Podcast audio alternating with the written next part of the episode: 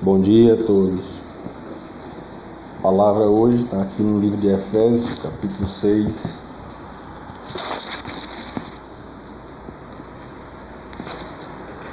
No versículo 10 em diante, fala das armaduras, as armaduras de Deus, a armadura de Deus, que Ele dá completa. A armadura Ele não dá faltando nem um pedaço que Deus dá, Ele dá perfeito, Ele dá completo. Ele não é como o homem que falha, ele não falha, né? Ele não mente. O testemunho de Deus a nosso respeito é o único testemunho que deve importar para nós, porque é o verdadeiro. O que ele diz é o, de nós é o que nós somos e pronto. Nada nem ninguém pode impedir de acontecer as suas promessas e a sua palavra na nossa vida. Versículo 10 de Efésios 6 diz: Concluindo, fortalecei-vos no Senhor e na força do seu poder. Ele é a nossa fortaleza, né? No livro de 2 Timóteo, ele diz que não nos deu espírito de medo, nem de covardia. Ele nos deu espírito de fortaleza, algumas traduções diz de poder, de amor e de moderação. Então a fortaleza, o poder foi dado a nós pelo Espírito Santo. Por isso que nós oramos dizendo que Ele é a nossa fortaleza.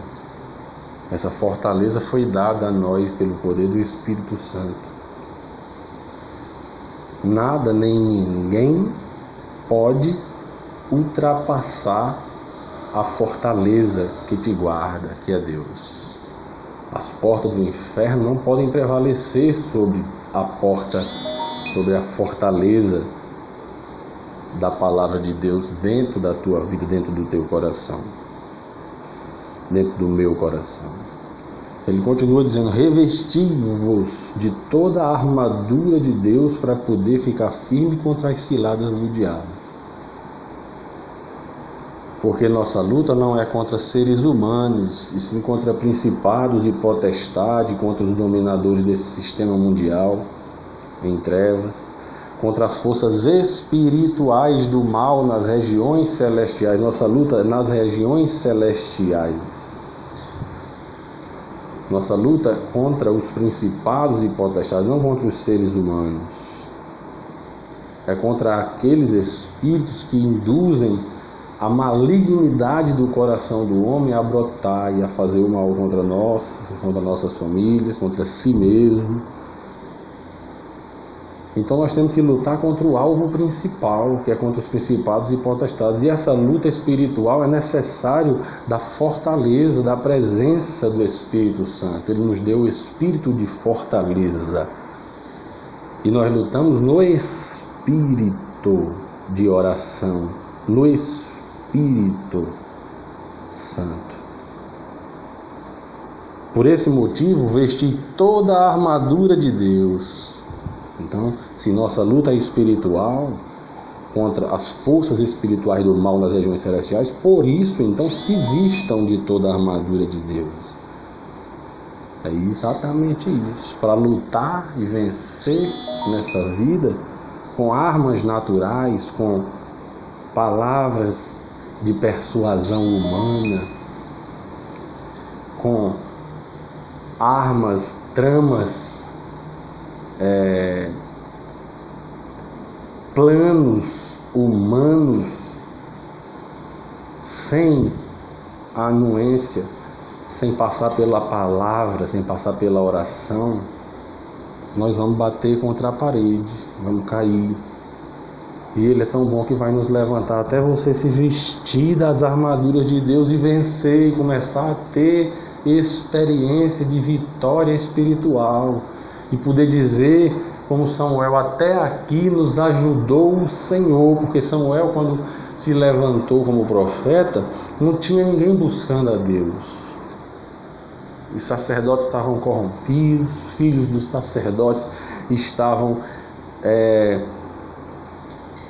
ignorando, é, tratando com leviandade, tratando com, com, com pobreza de espíritos, ofertas e os sacrifícios do povo.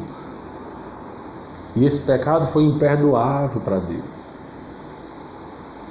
Então o que, o, que, o que salvou a nação foi começar a orar. Ele levou o povo para Ramá, que era a terra dos profetas, e uniu o povo e começou a orar, buscar em unidade, buscar vitória na região espiritual primeiro, e aí Deus começou a dar de volta a terra que os filisteus já tinham tomado, porque eles não estavam buscando a Deus, não estavam mais clamando ao nome do Senhor. E quando passaram a orar, que Samuel viu o problema, que o problema estava no reino espiritual, eles começaram a se fortalecer em Deus e as batalhas foram começando a ser vitoriosas para o povo de Israel e eles foram tomando de volta aquele território que antes o inimigo, pela fraqueza espiritual, tinha tomado.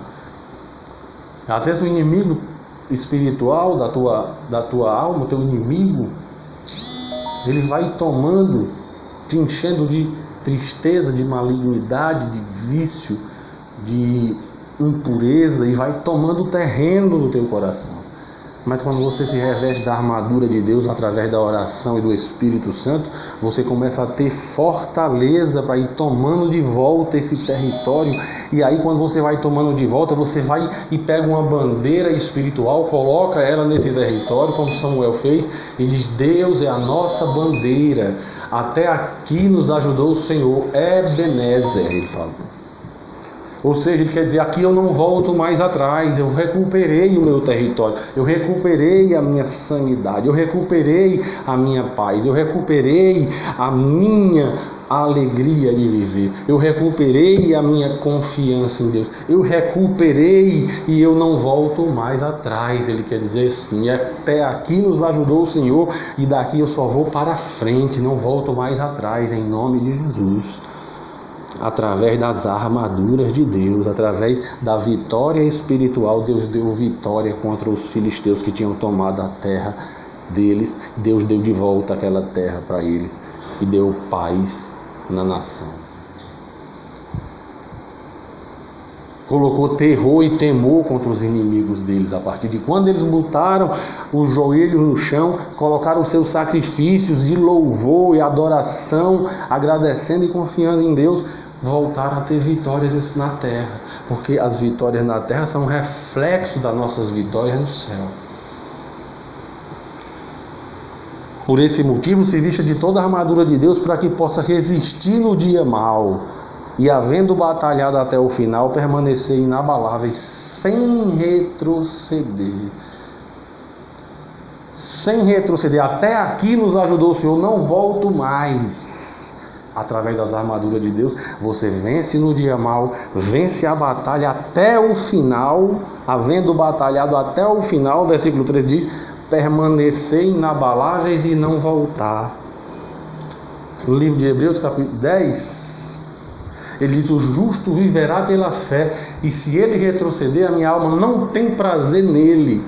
Mas nós não somos dos que retrocedem, somos dos que avançam pela fé. Aleluia dos que vão até o final, dos que tomam o território que o inimigo antes tomou e dizem assim: até aqui Deus me ajudou e eu vou permanecer inabalável porque eu tudo posso naquele que me fortalece. Amém? Se vista, as armaduras são verdade, justiça, proteção dos pés com o evangelho da paz é o escudo da fé, com o qual pode apagar todas as setas do maligno que vem na sua mente dizendo que você não pode, dizendo que você que ele já tomou uma vez de você aquela área, ele vai tomar de novo, que você acorda de manhã fraco, mas quando você bota seu joelho no chão, você lembra da palavra que diz que Deus renova todas as manhãs as misericórdias sobre nós. Aleluia. Isso é a fé que é o teu escudo que vence esses dados na tua mente, esses dados inflamados do maligno. O capacete da salvação, a certeza que Jesus salvou a tua alma, te justificou na cruz do Calvário. Ninguém vai tirar essa certeza da tua cabeça se você guardar a tua mente com a salvação, com o entendimento de que o sacrifício na cruz foi feito. Mesmo livro de Hebreus, no mesmo capítulo 10, ele diz que no futuro poria minhas leis no seu interior, no seu coração e na sua mente. Aleluia. E dos seus pecados e iniquidades nunca mais permitirei me lembrar. Isso está dito por Deus e você e eu tomamos posse dessa palavra e não retrocedemos mais. Isso é o escudo da fé, isso é o capacete da salvação. E por fim, a espada do Espírito, que é a palavra de Deus, que é o que nós estamos fazendo agora.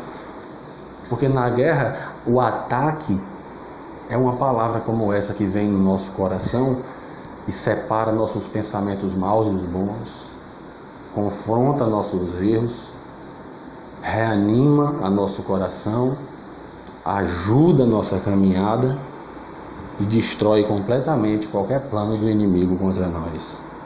Versículo 18 ele diz: Orai no Espírito, orai no Espírito em todas circunstâncias, com toda petição e humilde insistência, em nome de Jesus.